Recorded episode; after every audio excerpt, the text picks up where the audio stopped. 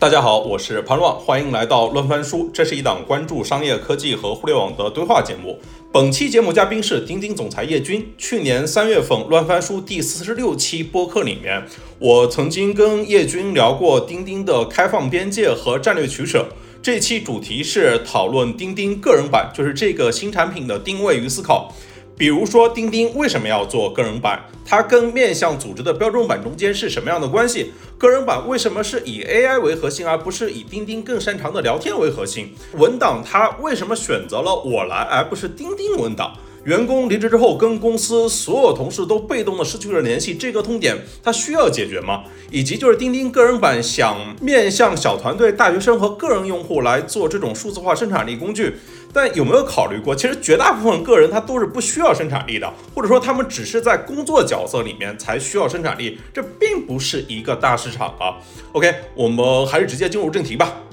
哎，你什么时候用叶军，什么时候用不穷这个名字？对外官方都是讲叶军，嗯，就是内部公司内，因为对外他不一定有花名这个说法嘛。对，内部我们叫我叶博的比较多，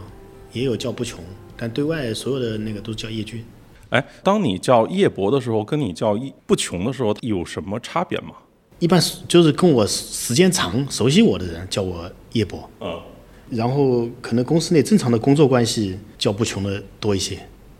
OK，其实我们今天聊的就是有点是同一个人的不同的身份在里面不同的呈现。呃，我们今天聊的就是钉钉的个人版。哎，要么你先跟大家介绍一下，就是钉钉个人版是啥？为啥要做钉钉个人版呢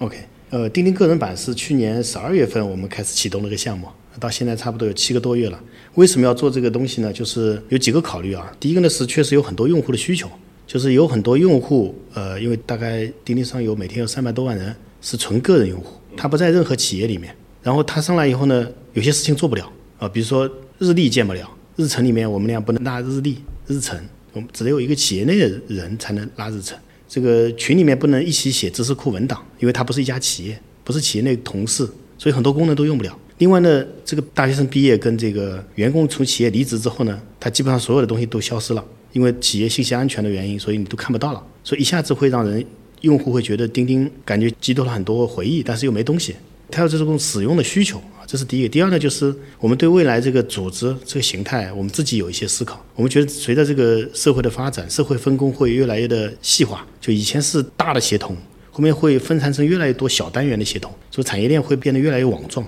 组织之间的这个网状联系会变得越来越密度越来越高。那么到极致的情况下，每个个体或者每个小团队，它就是一个企业，每个人可能就是一家公司。那么因此，为个人去做一些这个会积累这样的工具，积累它的数据资产，我觉得是一个长远的方向的理想主义的一个考虑。我们认为未来会走到这一步。还有一个原因就是钉钉这个本身产品本身啊，因为钉钉是做做 to B 嘛。但钉钉这产品很特别，第一天开始，它既 to B 又 to C，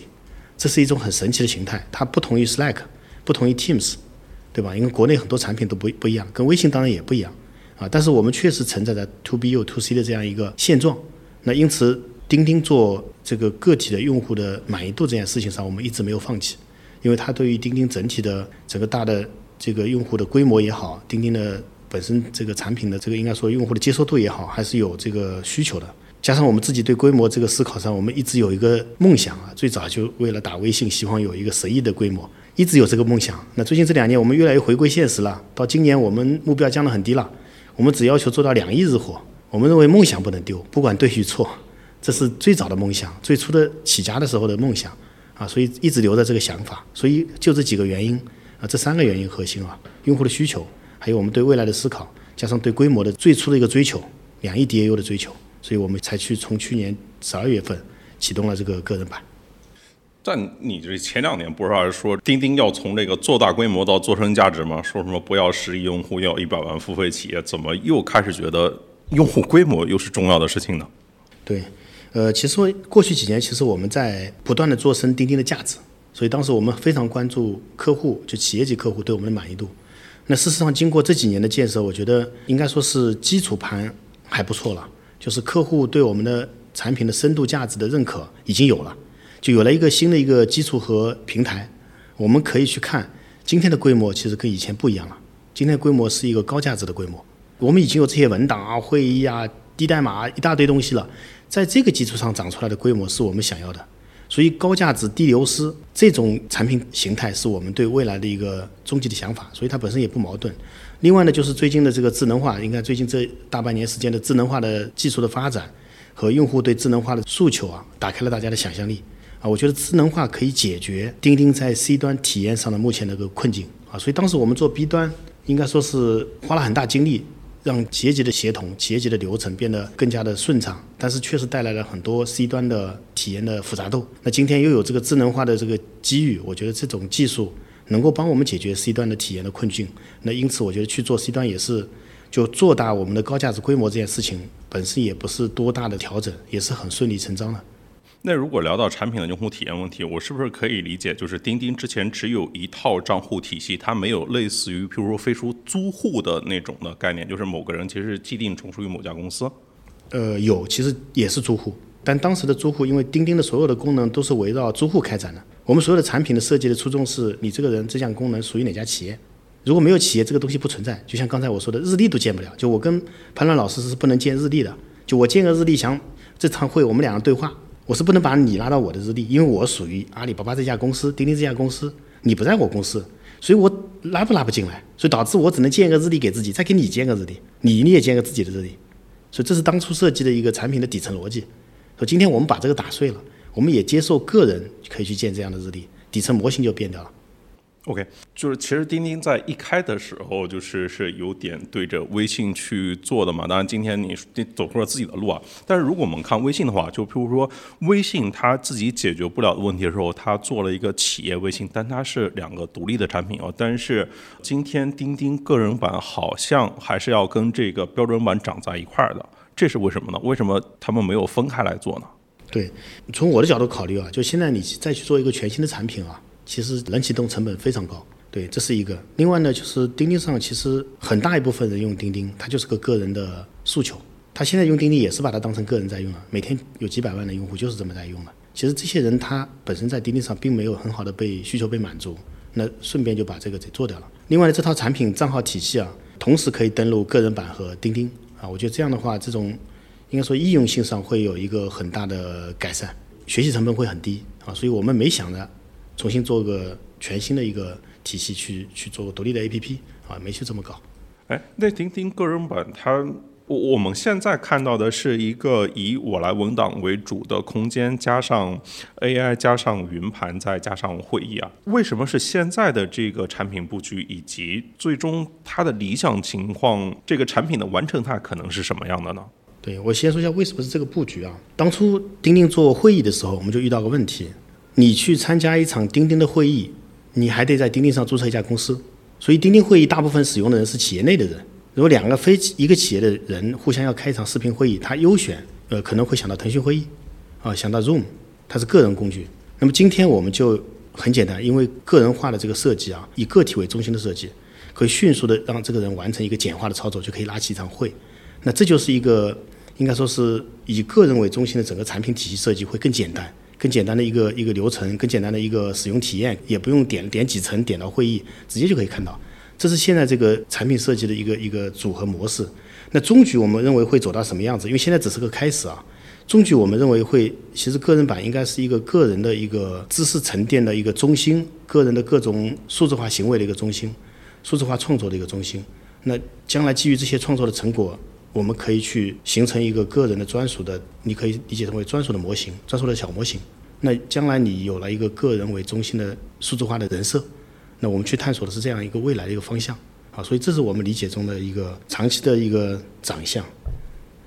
但如果你围绕个人来做的话，其实就生产力这个事情，它就其实个人生产力这个话题，它难推的问题就在于，大部分个人他其实都不需要生产力啊，或者说他们只是在工作里面这个角色，他们才需要生产力工具。呃，就日常工作里面，其实是只有精英或者说精英里面的精英，他才需要生产力的。在中国这一部分人里面，可能也就不到两千万人，我猜测，就这里面可能还大部分还有把学生也都浓缩进来。这不是一个大的规模的事情啊。对，这是个好问题啊。我们也其实也思考过这件事情啊。呃，因为很多做业务都是先想天花板有多高嘛，足够高我才投进去，对吧？那这个问题我们是这么看的，确实对个人生产力有追求的人确实不是那么多啊，没有这么大量。但是我们这么看，就是首先，当然人数也不止两千万，我认为啊，因为本科以上学历的人大概有接近有两个亿啊。我说，首先这个天花板也没那么低啊，有的。第二呢，钉钉上有大量的毕业生学生，这是我们现在非常重要的一个用户群体，也是因为疫情给我们带来了一个保障资源。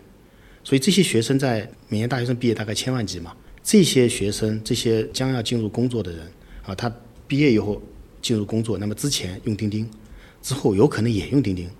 很大概率啊，我觉得百分之五十的概率吧，他到下一家企业可能还会用。从市场占有率来说，超过百分之五十了。可能至少吧，我觉得那有可能自由职业者啊，反正现在学生也很多做灵活就业的啊。我觉得这从这个角度讲，我们能满足到这些学生的毕业以后的这个生产力能力的一个补充，好让他在数字时代有一个个人能力发展的一个平台，我觉得这个也值得有意义去做。它不是简单的看一个天花板，对吧？那么第三呢，就是我认为。未来在 AI 这个新时代啊，呃，数据会变得越来越重要。也许今天的看的人群不是那么大，但往后看几年，这是一个非常明确的增量市场。就对知识有追求、对数据有追求的人，一定是越来越多。所以我们早点进去，想在这个市场里面去探索，也是基于这样的考虑，就是它在一个上升的一个人群，它是一个增量人群，并且这个人群是在增加的。那么在这样一个市场里面去做一些有价值的事情，我觉得都值得尝试。所以我们是基于这种思考。愿意去探索，愿意去尝试。然后我们在确实，在钉钉的 C 端上，呃，如果有一天我们能把毕业的这个每年毕业的这么多学生留住，就你不要小看那个知识精英人群，什么两千万、一千万的，就这一这一个群体将来是不断长大的。他不但个人在长大，而且群体从两千万会变成两个亿，这个非常值得去做。哎，那为什么钉钉个人版会要以 AI 为核心呢？但这个 AI 的模型其实也是我理解是同一千问那一边的。那你们做这个业务的目标是什么呢？因为以往所有的个人型的知识库、个人的这个语，相当于是语缺啊、这个印象笔记啊、Notion 啊，这些都是以个人为中心的这个知识的整理。我的理解是这样的。那我们这次增加这个 AI 的目的是什么呢？我觉得光有沉淀整理是不够的。我们在以往那些知识笔记型产品的基础上。我觉得打开了一个往外延伸的东西，就是你如果是一个越来越收敛的东西，它其实到后面是一个封闭的体系。但我们今天想换一种做法，我们在这个知识沉淀的基础上增加了个外面的能力的叠加，这个能力叠加就是靠 AI 来打开。我们通过 AI 可以触达各种各样的系统、各种各样的外部的平台，甚至可以通过 AI 实现高质量的搜索和反馈，从而来增强这个知识库的这个开放性。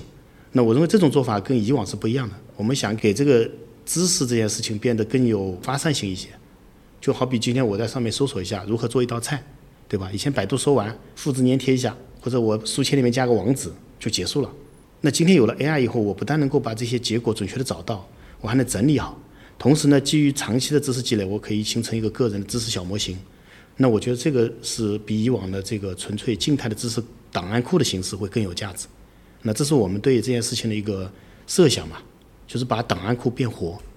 如果再往远一点推的话，就有点感觉上是大模型在替代软件，在替代具体的工具，就是大家只需要跟一个大模型在发生输入输出的交互。对，我们就想去尝试这件事情。就未来，我们之前有个设想，我们认为未来是 no app，no app 的前提是你有一个非常统一的入口，但这个入口又不是搜索啊，因为搜索是个简单的一次性的输入输出，对吧？我们认为 no app 是通过一个 AI 的有智能化的一个操作的简化界面。可以跟大量的其他平台进行交互，然后好的东西又存出来沉淀，所以我们是个沉淀，外面又不停的增加外部的这个开放性的连接、沉淀连接的一个能力，对，然后最终形成了个人的一个开放的知识知识体系。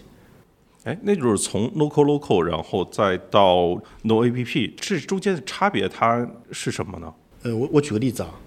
就比如说我们现在可以在这个个人版里面完成一个对外面某个系统，比如说饿了么啊，或者淘宝。我在这里可以完成跟对淘宝跟饿了么的一次交互，就在这个平台上，就在个人版里面，一个小的 AI 的一个 agent 或者 AI 的一个小插件，你可以这么理解啊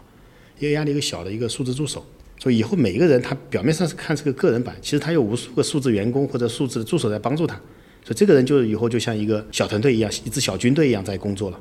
那跟外部系统的对接完全就是可以通过我们这个 AI 小助手来完成，你不需要跳来跳去了。所以我们所谓的 No App 就是。其实你不是说 app 没了，app 还在啊，就是说你可以简化到大量的这个 app 之间跳转的操作，以个人为中心完成这样的一系列的动作。那到未来可能语音啊什么也可以拿来做控制啊，那个人的这个感觉会更强烈。那如果聊回个人跟公司的跟企业这个关系呢，就是用户他其实他是既可以登录标准版，也是可以登切换到个人版，个人可以切换到企业。对，那这里面哪些数据它会互通呢？就是它对个人用户可能是好处，那企业用户他不会有什么顾虑吗？因为之前大家用你就是因为你安全，你安全对其实我们为此就是我们是非常能理解企业主对于安全上的诉求的，所以我们在这个产品设计上，从第一时间就保障了所有企业数据是不能转发到个人版本里面的，但是个人版可以往企业里面进行转发，所以这是一个单向的一个行为啊，因为个人可以给企业做贡献，但企业里面做的所有东西是不能转出来的啊，这是一个非常大的一个应该数据的一个不打通和隔离的一个限制。另外呢，个人版里面连我们现在目前连消息都取消了。为什么？因为我们希望它变得足够的纯粹和简洁，让你看到这个产品就跟钉钉完全是不一样的一套体系，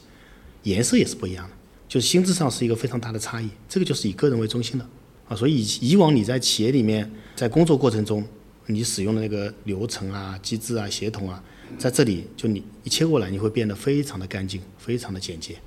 其实既有的主端的这些社会关系，其实是人关系里面非常重要的一个部分。但是就像你说的，就是现在钉钉的产品架构，就是我一旦人离开公司，就跟他彻底没有关系了。但是如果让你带走，又觉得带走公司，我又觉得不安全了呀。公司不能带，但好友关系可以带走啊，对对对，红包可以带走啊。所以我们逐步把这些东西要要要沉淀下来。就钉钉应该从这个角度可以去完成一个 C 端的一个布局嘛。最终你还是要有这个个体的价值。如果没有个体价值，这个产品真的是成了一个软件工具，对那是非常危险的。就是文档这些东西是肯定不能带走的嘛，就是这种共同的知识资产。但其实某个层面上，我觉得就是如果他们互相加了好友，这种关系是可以带走的呀。所以我们后面这个个人版，我那天跟马瑞拉在聊嘛，嗯，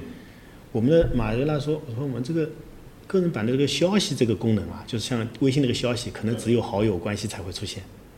就只会有好友的对话，不应该像现在的钉钉一样，对对对，同一家企业任何人都可以互相发起对话，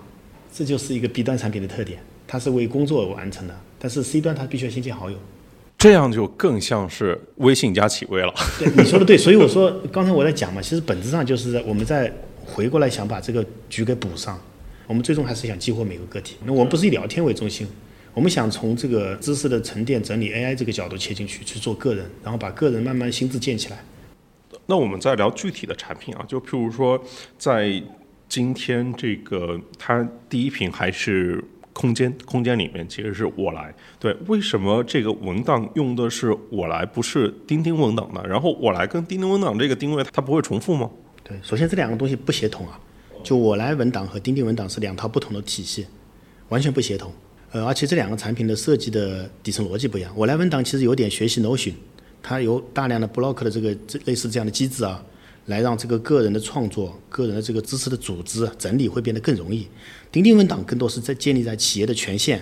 就让企业里面整体共同完成一个知识库变得更简单。所以大量的权限设计、组织设计、部门，包括这个审计，它其实是两套不同的东西。另外呢，钉钉文档现在对于中型团队啊、中大型企业是非常适合的，因为它天生是有管理者角色，特别是百人以上的企业啊，所以它底层设计就是跟组织绑定的。所以之前我们被投诉钉钉文档说建了个群，发现钉钉文档打不开，因为这个群里面的人不是一家企业的。就刚才我讲日历是一个回事啊，我们俩都不能在一个日历里，因为它不是一家公司的。说钉钉大量的协同产生在局域网内部，那其实我来这样的设计就是让它打开那个开放性，以个人为中心，所以这两套体系是完全不一样的。所以我来文档会，不过现在我来文档作为空间的这个第一个个人版的这个入口啊，功能点呃首发应该是首发阵营，就是因为它更面向个人、小团队、个体和类似于大学生这个群体。事实上，我来的用户大量是大学生。啊，所以它有个这个特点，大学生其实没有这么强的组织的特性，说老板是谁啊什么，它底层逻辑就不一样了。所以这就是去年收购我来的原因。其实我们是先决定做个人版，再去找了我来。OK，哎，那其他的几个产品中间，它会有什么协同吗？我指的是，就比如说我来，然后 AI 云盘跟会议。嗯首先，会议原来所有的积累啊，就直接就可以像腾讯会议一样，我们变成个 C 端产品，个人也能用了。因为开一场会，其实很多是跟外部开会的。原来钉钉会议的 DAU 每天也有五六百万，也不低，但它大量是企业内部产生的。就我们一家公司两个部门分公司之间开会，它是用钉钉会议。那这次这个能力就复用给了个人版，就以个人为中心直接可以开会了。所以这套产品的底层逻辑是复用的。同样，网盘也是，阿里云盘是个天生的 C 端产品。那我们做阿里云盘之后呢，我们把原来钉钉的有个叫私人盘的产品给下线了，这样确保企业数据更安全。如果你想搞个人数据，你就彻底放到个人版里面来。所以个人个人版也复用了阿里云盘这个网盘的能力。啊，这些能力都是复用的。那第三个复用的能力就是 AI 的基础设施。其实原来我们做的通义千问的对接的这个工程化的所有的产品，这个底层能力啊，都复用到了个人版。OK，就是捋得更清。那如果回到个人版这件事情，就是今天你们看到了在个体或者说小团队，它有什么样的趋势呢？他们的需求今天有发生变化，然后就是他们今天有什么样的生产力的工具，能够更好的来匹配和满足他们？就对个人，对，或者小团队，小团队，我觉得就是从我自己，我们自己在用啊。其实如果不是正规的几十上百人的公司的管理啊，大部分企业都用的是个人工具啊。啊，最基本的个人生产力工具是微信。对，哈，我客观的讲，我认为微信是其实最大的工作平台，绝大部分个人用户或者小团队就在微信上工作，特别是一些项目型的，因为它简单，而且没有学习成本。但微信这类工具其实包括不光微信，Notion，甚至是 Office。啊，我认为这些都是很好的生产力工具啊，但这些工具，呃，我们看到的这个应该说欠缺点啊，那就是现在我们做这个钉钉个人版的一个动机，就是这些产品，首先它的这个知识沉淀管理，就是个人为中心的数据沉淀能力是比较弱的。另外呢，这些系统它相当于有点像刚才前面我讲的那个是一个个人档案库一样，它是静态的，它的开放性有点不足。那基于这些考虑呢，我们觉得还是要有一个自己的一个钉钉的设计，那么满足我们钉钉上大量用户的需求，因为很多用户。前面讲到一离职就删除钉钉，对。那说实话，站在站在平台立场，我们不愿意看到这个情况。站在用户立场，其实也挺可惜的，因为人的大量的高价值的产出是在工作期间，就你在工作，工作还是挺锻炼人、磨练人的。你在那个工作场景下会有很多思考，那这些思考其实应该沉淀下来，它跟也许跟工作无关，是工作背后的一个感悟，工作的这个相关专业的一些领域的一些洞察。那我觉得这些东西应该是被沉淀下来。对，那这个原来那些工具呢？我觉得缺乏了这些这个结合你当时的场景一些连接性，你是纯粹的一个为工具而工具的。那我们这个是定义上还是有点差异。你聊到工作人事情，我也其实想到一个事情，就是。其实前段时间跟人聊这个做博主这件事情，他应该全职还是非全职？其实是最好的状况下，他不应该把博主当成一个全职的工作，就是因为博主他首先需要大量的输入嘛。但更大问题是，就是博主这个职业太幸运了，就靠一个小团队个体化就能够完成运作，他容易跟这个社会断层。他如果不在一个正常的，就是他的人生和职场里面缺少了一些磨难。哎，就是工作里面的人磨难，其实才是人创造力的来源。我觉得有的时候就是创造力就是在各种的磨难，在解决各种问题里面产生出来的。如果你们缺乏这些的话，可能最后就会跟内，就是我们做出的内容可能也会跟用户受众脱节。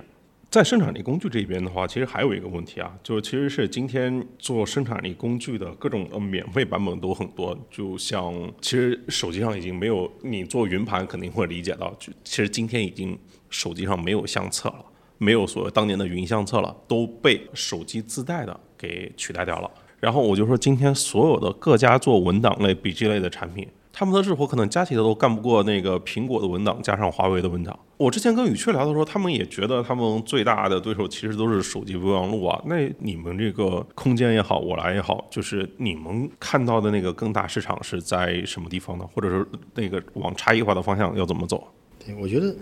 最大差异化，其实这个东西有点像什么呢？因为现在 AI 解决了一个类似于搜索的问题啊，但搜索没把它存下来，就没有整理。搜索完了没有整理，搜索完了它很大程度上是一个书签，就是找了个网页就把它存到浏览器的书签里面了，那是搜索的问题。然后以前那些文档也有问题，以前那些笔记啊文档它是相对来说比较静态的，就你有时候把它翻出来都要很大的动力，就你要沉下心来说我要写点东西了也很麻烦。其实我们在探索一条新的路，既然我们认为未来的个体的价值会最大化，对吧？这是大的一个一个方向的一个预判，在很远的将来，我们认为个人的价值会越来越明显，小组织、小团队的创造力远远胜于大厂啊，因为大厂会把人的部分能力用得很好，还有部分能力就基本上废掉了，就你成为了流程中的一个角色而已。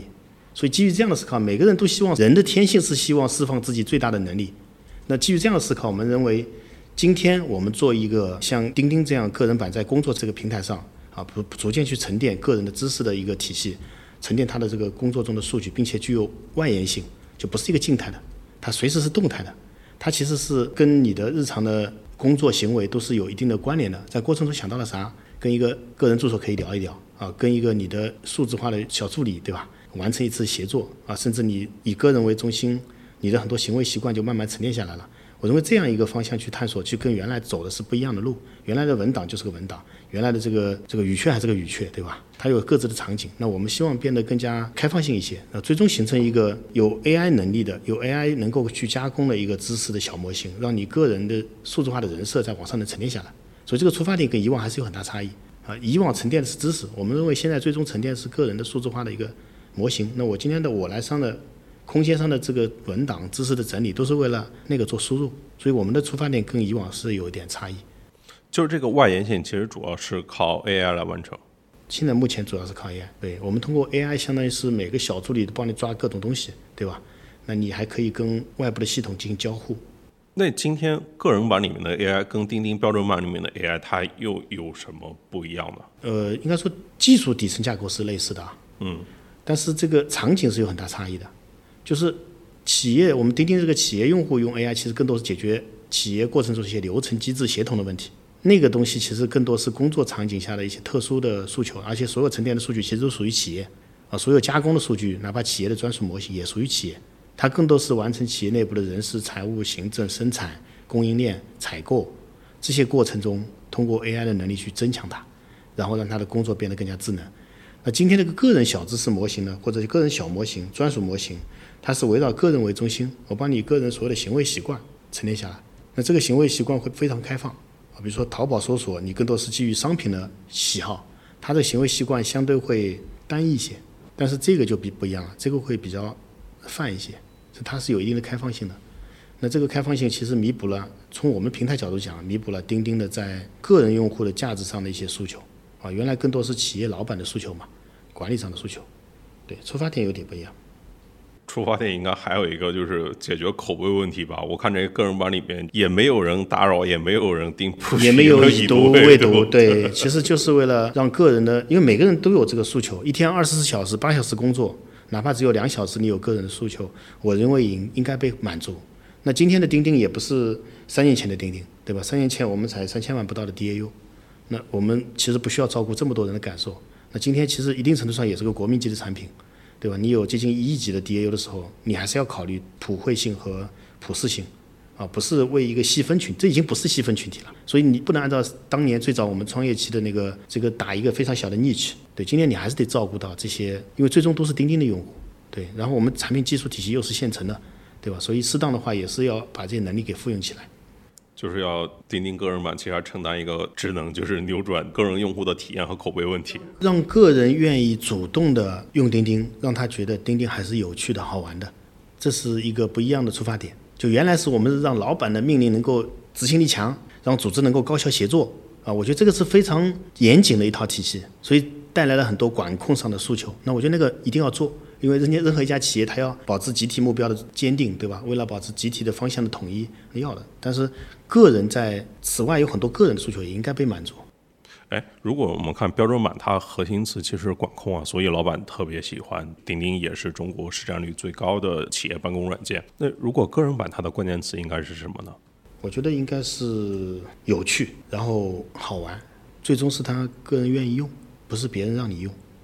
但是，因为现在还是主要通过 AI 来实现嘛，但是我们就看 AI，它其实从 GPT 出来到现在大半年下来，真正被验证用到的，其实也就少数几个功能。呃，我看钉钉各位版里面也提供像贾维斯这种纹身文和这个缪斯纹身图的 AI 的功能，其实就是 ChatGPT 跟那个 Majority 嘛。然后你们看到还有什么就是更多的可能性？就譬如说我，我就可能觉得 Character AI 那种也也很好，就是我我感觉到目前为止啊，全世界范围内真正被验证的，对，就这几个，就这三个没了。对对对对对。所以我们也是在寻找更多的像这些被验证过的场景啊。从这个角度讲，我觉得个人版有点像那个 Discord 跟 Midjourney 的关系。嗯，你可以把钉钉理解成为 Discord，个人版，个人版就是 Discord 里面一个频道，它创造了像 Mid Journey 这样的一个新的形态，所以我们是希望，就也许今天我们并没有完整的定义限制它的这个想象力啊，就是未来还是有可能下一个 Mid Journey 会出现。那我认为钉钉应该成为这样的创作的平台，让更多的这样有创造力的这个产品或者小团队能够长出来，那它如果一旦形成了一个新的，你说 Character AI 这种类似的能够被验证的产品，那我相信在钉钉个人版上会马上流行起来。但是原来钉钉的设计，标准钉钉的设计啊就很难，因为它是封闭的，它是一个局域网。其实所有的现在的工作平台，包括 Slack，包括 Teams，都有这个问题。它的这个其实网络效应没打开，其实更大程度上是局域网内的网络效应，它是一个个小的节点。嗯，它没有形成节点之间的网络效应。那我觉得像 Discord，它每个频道也是个小局域网，但是借助于 Midjourney，它穿透了这个小小的局域网。啊，所以今天的这个个人版，你可以理解成为在上面不断产生新的这个，我们里面有个灵感 Store，每个灵感 Store 里面的小的 AI 的这个能力，你可以理解成为就是一个 Midjourney 这样的小团队做了一个小功能、小小的插件。啊，所以我们想把这个打开，这种第三方的这个能力，我觉得可以让这个平台变得更好玩。对，目前已经接入了好几个，大概有五六个吧，这样的小的一个，在这个灵感 Store 里面，就 Store 就是像 AI App Store 一样，App Store，、这是个灵感的 Store。那我们希望未来有不断有这样东西出来。等到有一天你做的足够好的时候，我们把你推到企业级里面去，因为有一天你的客户还是在企业里面，对吧？妙鸭介入了吗？妙鸭很容易，因为都是很容易的，大家很熟的。对，哎，但我就看 VR 那个比较有意思啊，就是他们采访的时候，他说，其实做这种 AI GC 或者 AI 产品，它跟之前做互联网产品有一个很大的不一样，大概就是一开始就要收费是吧？一开始就是我看到了收费啊，就是如果做 AI GC 产品，第一天不收钱就可能收不到钱了呀。对，但是我就是看那个，譬如说我来，就是我来在还没有被钉钉收购的时候，他也曾经试图过收费自己造险嘛，那就是哇靠，就是被用户央死他几千年说为什么我不充值，为什么就是就是你你想想，就是这类产品的付费能力靠谱吗？就我说，针对于这种超级个体跟小团队用户的付费意愿，它会不会比较低呢？我觉得这是我个人的观点啊，就是未来为软件和 AI 的能力付费的意愿会越来越强，这是个大的一个趋势啊。因为随着因为软件现在价值都是被低估的，中国软件绝对是被低估的。其实背景也是跟我们国内的环境有关。其实一定程度上我们的人力成本没这么高，所以大家发现软件还是其实可以换人也能解决问题嘛，真不行上人嘛。对，但我就随着未来这个社会的发展，包括人口数的变化，软件的价值一定会被越来越被认可。所以大概率讲，未来无论你有没有带 AI，我觉得只要是个软件，它的价值都会被提升。就软件应该是不断涨价的一个产品到后面，而不是降价。那么关于相机那个事情，我觉得确实像现在这个阶段，它的价值足够厚是可以收费的，但倒不一定说是第一天收费，未来才能收费。我倒觉得不是这个原因啊，或者这个呃稍稍有点这个不一样的观点。我觉得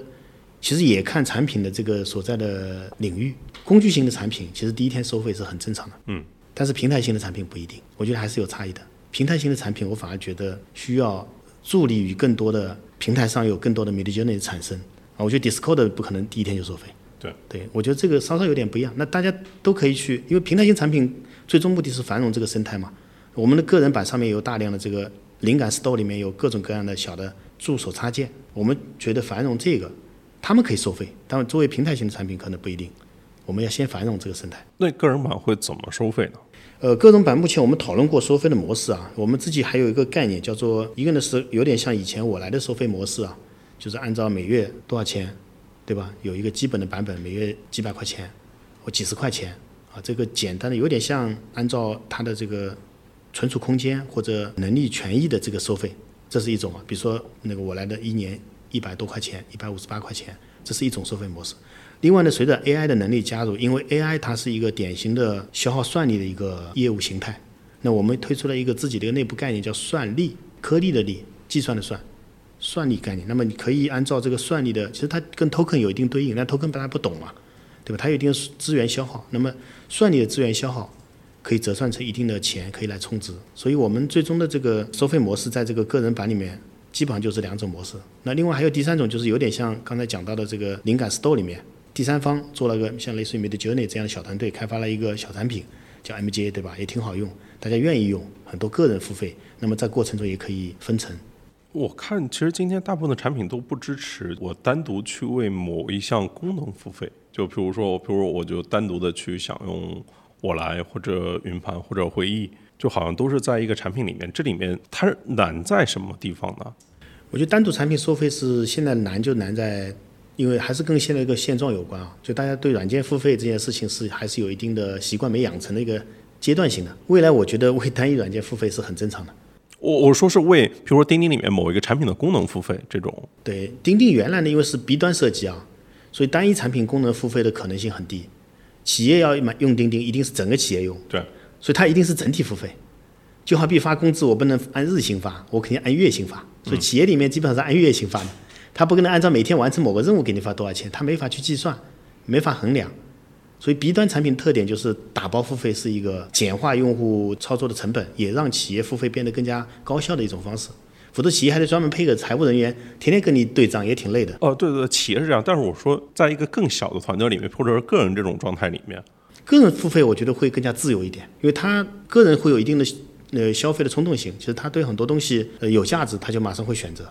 他不需要受太多的这个上下级的影响，或者说是更多历史因素影响，他纯粹是个人的一个决策，他决策链路很短，所以个人付费我觉得基于功能点是非常有可能性的。所以我们敢于去尝试这个小功能，按算力甚至按这个这个消耗去付费，就是算力多少次使用或者多少的这个空间使用来付费。就这个，我觉得是包括云盘这种产品已经被证明了，其实是非常容易对用户进行教育跟影响的。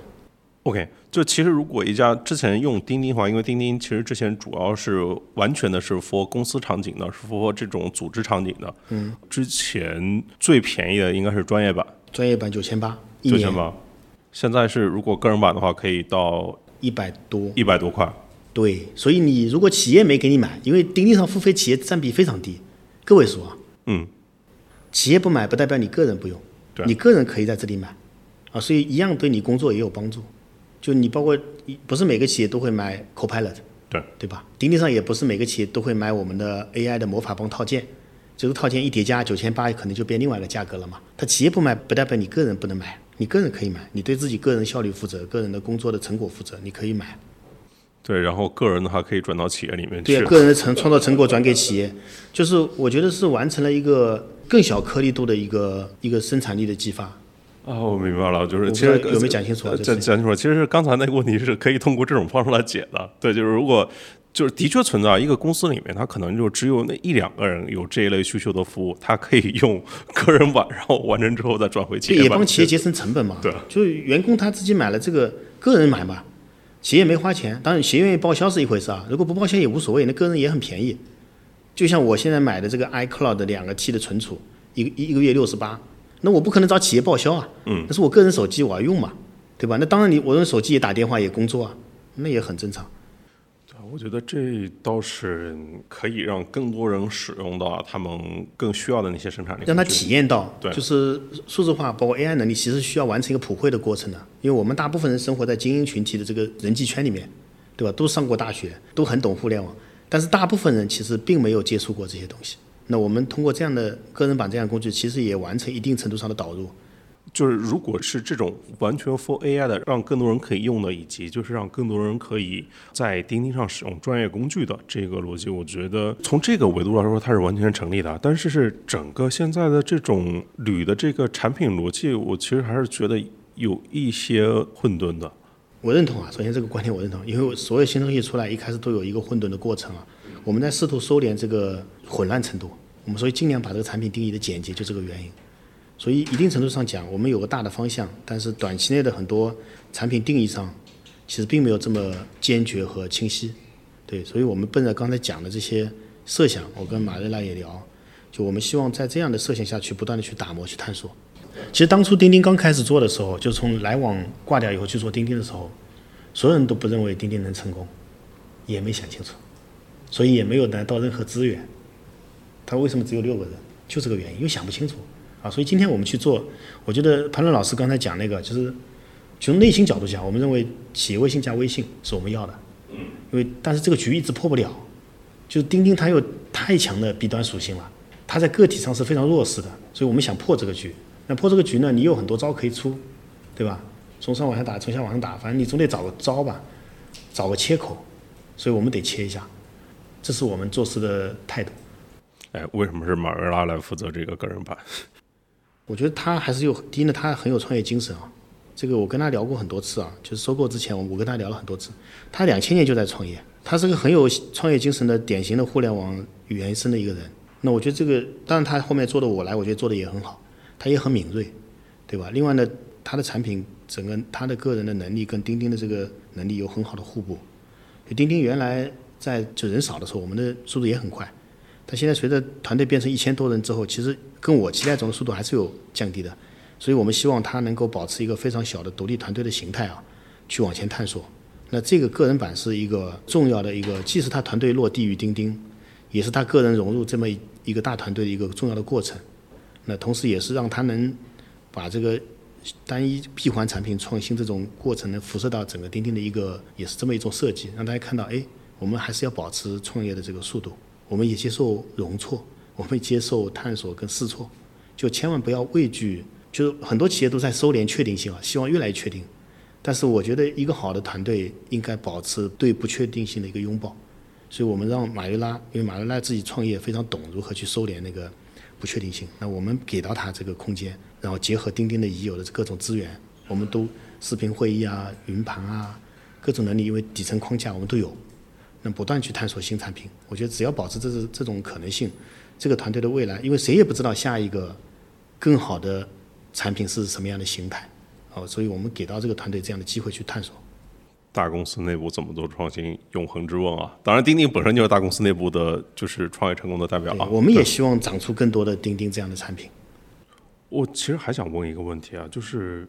收费，其实刚才已经聊过一些，但就是我我举例吧，就比如说像是印象笔记，除去 AI 这个部分啊。就是跟你就是想要的人群啊，以及他们在某些层面的功能是有一些像的，也要做人的第二大脑嘛，然后 也是要去帮人沉淀所有的知识，这种各种的，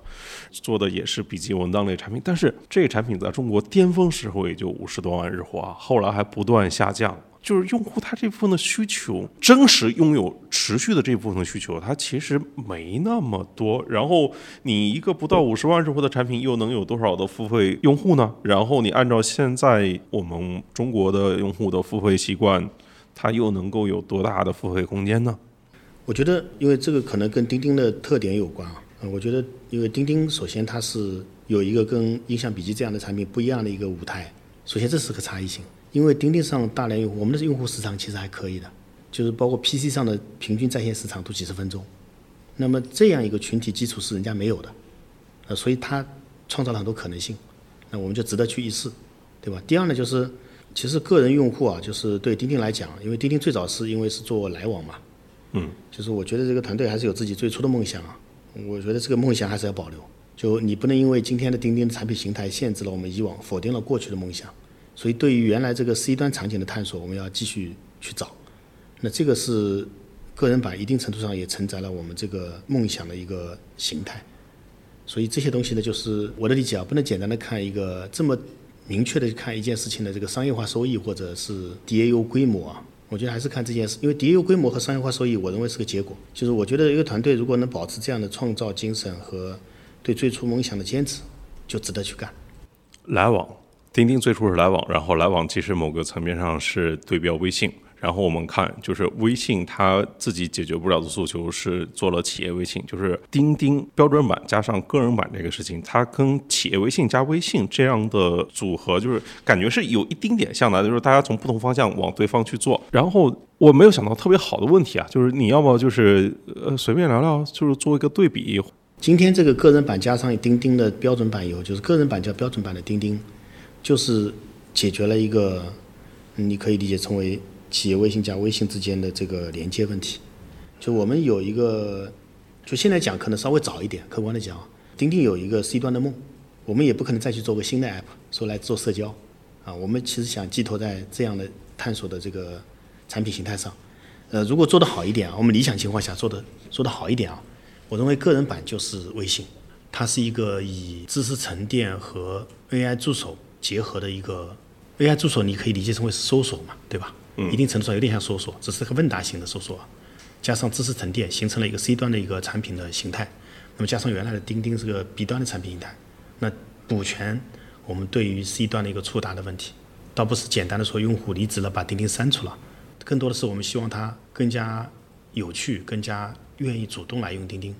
那当然，这个个人版因为未来形态也会变，对我们可能后续会增加。好友之间的关系，就今天的钉钉有个很大的问题啊！如果你离职了，我再也找不到你了，嗯，因为大家没有加好友的习惯，因为它是个 B 端产品，只要一个企业不用加好友就能聊天，对吧？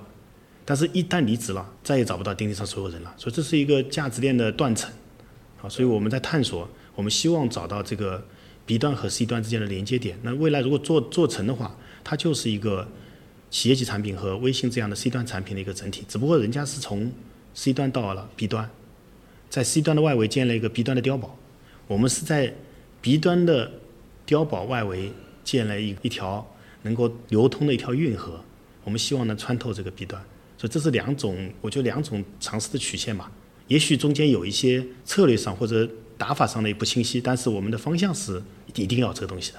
举个例子啊，就跟很多人其实都是加微信没有电话号码，其实也有很多人只有钉钉没有微信的。所以我们在这个里面想去拓展一下，就你的钉钉好友关系能不能逐渐逐渐生成一个私人的熟人关系，这是另外一条路径。那这个创新性或者这个可能性，我们一定要去探索。你不能说理论上说很难。咱就不做，我觉得这个不行，肯定得做，因为现在钉钉上已经有这么多人了。就其实人他都会跳槽的，就是正常人在一个公司里面，平均我我不知道几年跳一次，三五年跳一次，对吧？但三五年里面，他其实也至少会有十来个较新的朋友，类似于这种。都现在都到微信上去了，我们现在离职员工跟我聊都在微信上，嗯，因为钉钉都没加好友，离职那天才发现没有加好友，找不到他了，所有的东西都没了，他只要一走啊，所有的我跟他聊天记录全清空了，那是很尴尬的这个。但也有很多人，他其实是来不及加微信的，因为就很多人他可能都没有意识到他会离职，他不知道呀。对，而且他离职的时候是系统操作的，跟他个人没啥关系，是 HR 操作的。对，一瞬间所有东西都没了，所以这个让我们觉得很痛苦，你知道吧？所以我们想破这个局，这个只有像我们会有这么强烈的感受，因为我们用户量足够大。嗯，就是很痛啊这件事。这件事很痛，这是个这是个刚性的痛点，只是说我们找的这个方法是不是最优的，我我不确定，但我觉得值得一试。我通过个人版把它沉淀下来，就帮你有网络连接不要断掉。对，同时还把这个呃企业的数据安全这事做一下隔隔离掉了，我又不让你互相转，对吧？那就是一个企业老板也愿意让你用。OK，我觉得这个听起来是一个挺顺的，也挺好的一个画面。还得尝试创新，还得尝试，我觉得。但它其实是两个不一样的东西。我我是好奇，就譬如说，虽然你刚才聊了，像是个人版，它可以复用一些或者很多钉钉积累的产品技术能力，但是这个底层架构上就其实不是同一个东西啊。对吧？一个 for 公司，一个 for 个人，那他会对你提出哪些要改哪些东西呢？其实刚才讲都是基于租户的嘛，原来的钉钉啊，对，就是基于这个租户的设计是钉钉的底层逻辑。但今天个人版是没有租户概念的，它是以 C 个人 user ID 为中心的，那个是以 company ID。对对对，就是账户系统都不一样完全不一样的一套系统。但今天我们找到这个连接的可能性，就是原来的个人 ID 跟个人 ID 之间只有一种网络联系，就是好友。但是好友你又不会用，为什么？因为你是个 B 端产品，建好友没必要，就没有刚需。不像微信不加好友也不能聊，钉钉是不加好友你就能聊得很好，因为你是一家企业的。所以今天我们通过个人版，想把这个人跟人之间、个体之间连连接，个体的以个人为中心的连接也好，工具也好串起来，这跟原来这套体系确实不一样。但是能复用的是什么呢？就是像会议这种产品，刚才讲的网盘本来就是阿里云盘嘛，是 C 端的私人盘。这种产品，所以你看第一波上去的产品功能就是这些。然后 AI 本身没问题，因为 AI 是一个没有组织，现在还没有这么强组织，它是个通用模型，它的上面叠加的组织的专属模型还没出现，所以这时候你还能够充分利用原有的 AI 的这个基础设施。哎，但其实大家还是认为钉钉它还是一个办公软件嘛，但办公软件大家就认为就是它可能是更封闭、更安全，这个其实要比其他东西更大的。对，然后但是你要建了一个新的一个流通的厂，那它会涉及到就是不同团队中间要配合来改的这个问题嘛？就譬如说你刚才提到反复提到日历的这种的例子，就是团队相关的所有产品设计，因为它还是基于 company ID 的，就那个租户 ID，它全部是基于租户进行隔离的，啊，所以你不会穿透那个租户这个概念。但凡是个人为中心的东西，你才有机会穿透。举个例子，发红包你是可以穿透。对吧？那是个人为中心的，那跟企业没关系。所以我们是把这个这部分，包括开会、网盘这种东西梳理出来了，也不是所有功能都复用了，绝大部分功能其实并没有复用。就是现在最明显的，连那个文档都没有复用，因为企业的文档是个人是不能通的，因为个人是个人的文档，企业是企业的知识产权，所以这个都是隔离的，所以才会有我来和钉钉文档两个形态，他们两边也不互通。那其实个人版它从你宣布内测到今天，其实也过了一段时间了。就是这过程里面，你又看到了，就是基于一些内测的数据，有看到什么新的迹象或者可能性吗？对，其实个人版内测的这个群里面啊也很活跃，嗯，每天消息非常多。呃，原来最早很多我来的用户啊都在里头，啊，对他们来讲，其实我来这个产品他们已经用的也还很熟练了，啊，但是这次增加了这些新功能，包括 AI 的能力、视频会议、云盘，其实对他们来讲是个增量价值，所以很多这类用户都跑到钉钉上来了，因为它使用很方便。对，这个就是一个进步吧，比原来的一个进步。对，那未来很多像更多的个人的 AI 助理出现的时候，应该会有更多的场景会符合这些用户的需求。我看到的比较大的这个满意度，因为我在那个群里面看嘛，对，其实大家对于 AI 助手呢是更多是现在是个新鲜感，但对于文档像这种就我来文档啊，这种个人知识库的整理跟钉钉客户端的结合以后，跟视频会议结合以后，这种个人的资源可以更好的转来转去或者存来存去，还能整理，这个比原来是增强了啊，所以这些用户其实活跃度还可以。那我们觉得这就非常，所以我们为什么要内测这么长时间，就是在找，在收敛原来的不确定性，在找到用户真正的打动他的一些点。那今天我们觉得时机差不多了，那这类用户他的这个满意程度还可以，那值得再往前推一步了。嗯 OK，因为创新它原本就是一个持续的过程嘛，然后迭代嘛，持续迭代。增强确定性，然后那那今天就是个人版需要回答的核心问题是什么？嗯，今天个人版就是刚才我们讲的，我们希望有一天如果钉钉的用户用钉钉是主动来用的，嗯，觉得很有趣，经常愿意，不是因为老板的原因啊，因为你个人的原因，经常愿意来用，就是高频。所以核心就是呃主动、有趣、高频。我认为这是我们想在这个建设个人版过程中沉淀的价值。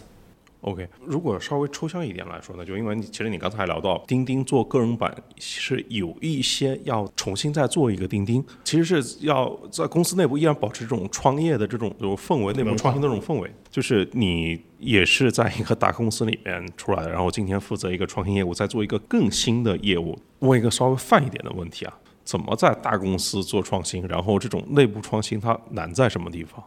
其实内部创新的这个难度跟外面独立创业啊，其实不一样的，各有各的难度啊。客观的讲啊，所以钉钉这样的团队，我们鼓励大家有这样的感性的一部分，我们愿意去做这样的尝试。我觉得就是想保持这样的一一种文化味道。啊，大公司如果失去了感性的部分，我觉得创新其实是会受很大的影响。啊，很多公司都证明了这一点，所以我们是努力在对抗这种理性。就你不能想的这么清楚去做一件事情，我也认为没有东西能想这么清楚。没有这样的人和事，很多东西都是在过程中，在运动中找到机会。所以大公司最大的这个，我觉得理性是大公司最大的优势，也是对创新最大的阻力。